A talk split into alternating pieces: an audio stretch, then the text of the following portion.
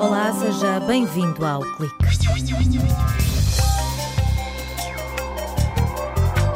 Um projeto coordenado pelo Departamento de Física da Universidade de Aveiro está a estudar o contributo de duas associações astronómicas amadoras criadas no final do século XIX. Os investigadores querem analisar o papel dos astrónomos amadores e a sua relação com os profissionais.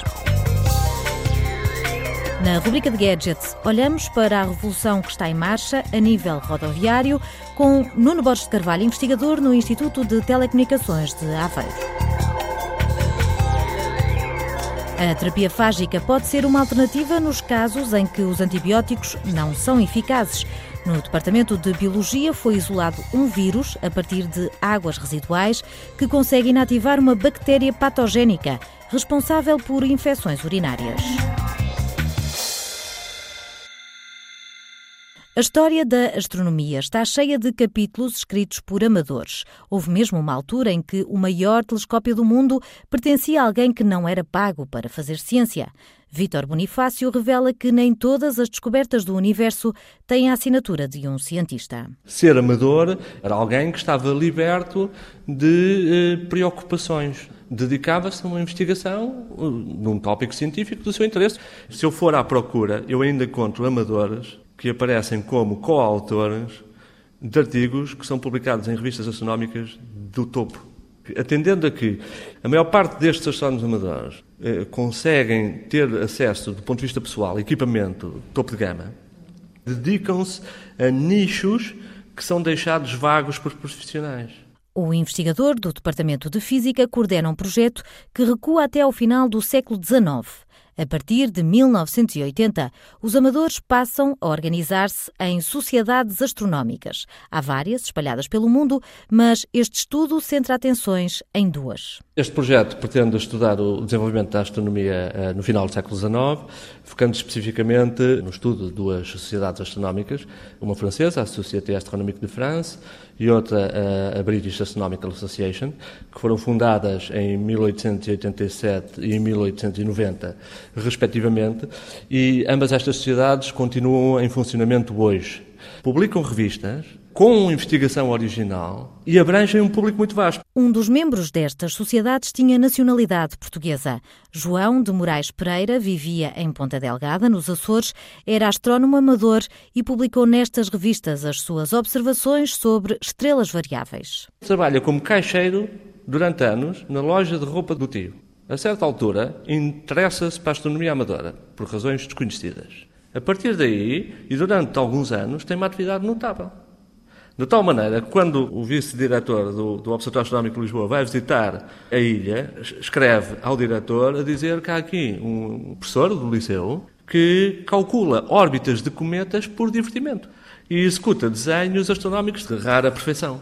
Portanto, isto é uma pessoa que aparentemente não teve qualquer formação, e que, a certa altura, ele tem os livros que deveria ter. Portanto, a biblioteca está ao nível da biblioteca no Observatório Astronómico naquelas áreas temáticas que lhe interessavam. Vítor Bonifácio sublinha que João de Moraes Pereira tinha acesso às descobertas no campo da astronomia através das revistas das sociedades astronómicas. São estas publicações que os cientistas do Departamento de Física da Universidade de Aveiro estão a analisar para responder a várias perguntas. O ideal parece-me que seria uh, criar uma estrutura não é? organizativa, depois ter uma biblioteca, ter publicações e ter uh, um observatório.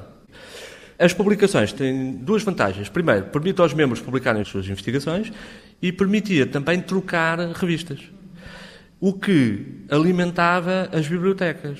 Eh, das próprias uh, associações, porque se eu enviar a minha revista a cinco associações e essas associações também publicarem revistas, elas sentem-se na obrigação de retribuir.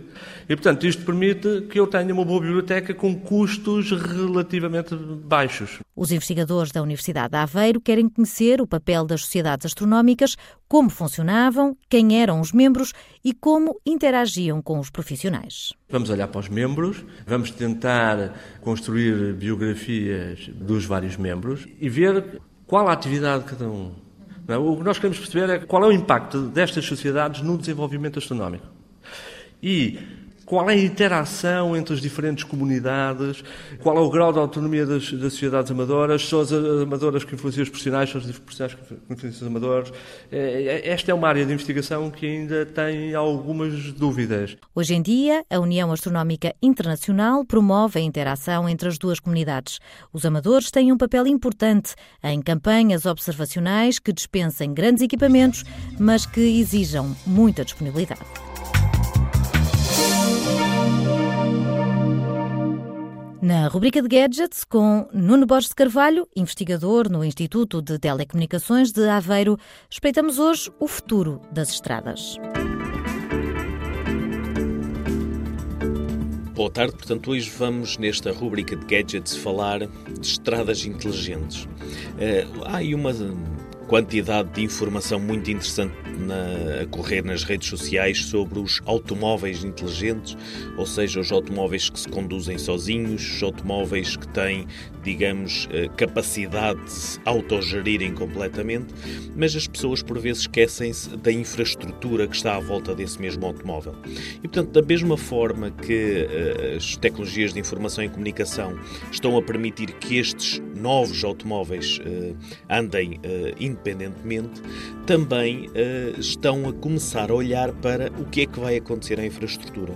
E nesse sentido, a Universidade de Aveiro tem andado a, gerir e a, e a, promover um conceito de estrada inteligente. Estrada inteligente porquê? Não só porque a estrada vai no futuro falar com o automóvel, porque a estrada vai ser, se nós quisermos utilizar uma palavra um bocadinho mais rebuscada, um hub, toda a informação dos automóveis que estão em cima dela, mas também, e do meu ponto de vista, que vai ser a, eh, a fonte de energia para os próprios automóveis que estão em cima dela. Ou seja, num cenário de eh, automóveis elétricos, que é mais ou menos claro que vai ser uh, o futuro dos nossos automóveis, a possibilidade que vamos ter dos automóveis se alimentarem da própria estrada, alimentarem no sentido de irem buscar energia à estrada, uh, vai permitir, por exemplo, que quando eu pago depois uma portagem, essa portagem possa ser uma portagem com energia associada e não seja simplesmente o facto de utilizar essa mesma estrada. E, e se fizerem uma busca no Google por Smart Roads, de certeza que irão encontrar alguns temas muito interessantes para discutir. Foi a rubrica de Gadgets com Nuno Borges de Carvalho.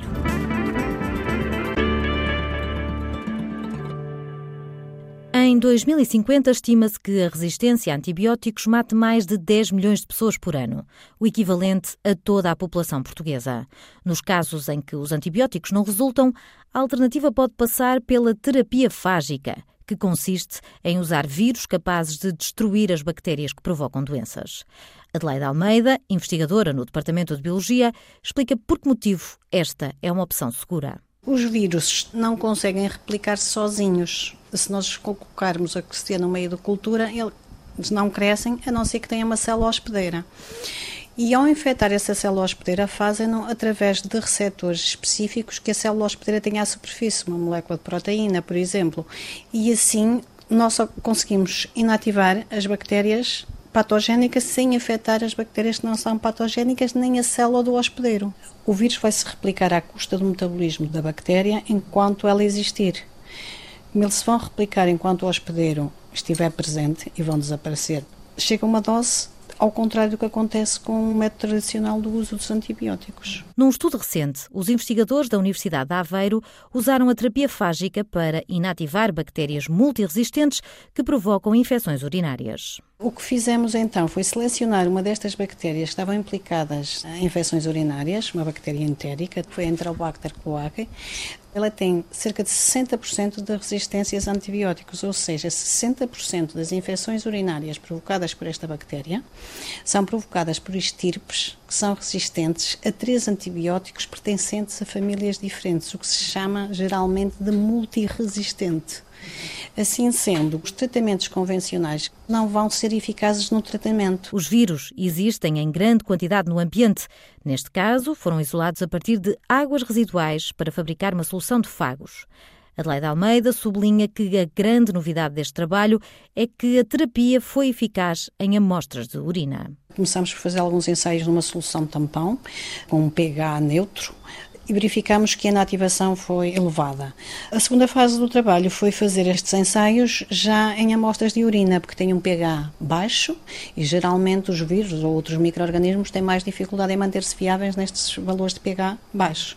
Verificamos que os vírus se mantiveram viáveis durante o tempo do ensaio e conseguiram, mesmo nessas condições, inativar eficazmente a bactéria. A investigadora do Departamento de Biologia revela que a terapia fágica pode ser usada nos casos de multiresistência a antibióticos. Já vai sendo utilizada, nomeadamente nos Estados Unidos, na agricultura, também na indústria alimentar. Portanto, não é uma tecnologia nova. As suas aplicações, devido ao desenvolvimento das resistências aos antibióticos, é que têm vindo a aumentar. E há estudos que indicam que, utilizando a terapia fágica juntamente com antibióticos, o desenvolvimento de resistências é menor. É preciso agora fazer mais ensaios. Para Adelaide Almeida, esta terapia pode ser útil nas situações em que os antibióticos foram proibidos. A maior parte das infecções a nível dos aviários são causadas por Salmonella e Escherichia coli e nestas situações pode-se utilizar esta terapia, uma vez que atualmente na produção de animais, eh, nomeadamente de aves, já é proibido o uso de antibióticos. Na Europa de Leste, a terapia fágica sempre foi uma opção para os médicos, mas nos Estados Unidos e na Europa Ocidental ainda não é encarada como uma alternativa. Por hoje está tudo dito. Até para a semana.